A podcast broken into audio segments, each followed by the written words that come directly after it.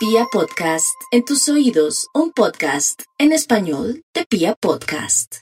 Los Géminis tienen realmente energías prodigiosas del lado suyo, en el plano profesional, en el ámbito personal, en donde todo fluye armoniosamente, sobre todo durante la primera semana. Es un mes para tocar puertas y encontrar soluciones en particular a aquello que uno considera difícil y complicado porque es la época de las soluciones. Su situación profesional mejora en forma significativa, sus dotes pedagógicas se afloran, salen a la luz y deben estar allí pendientes para casarse con esas energías y realzar todo.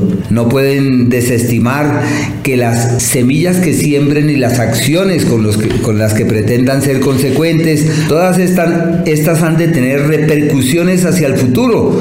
Así que hay que sembrar conscientemente y establecer las bases para que todo fluya de la mejor manera.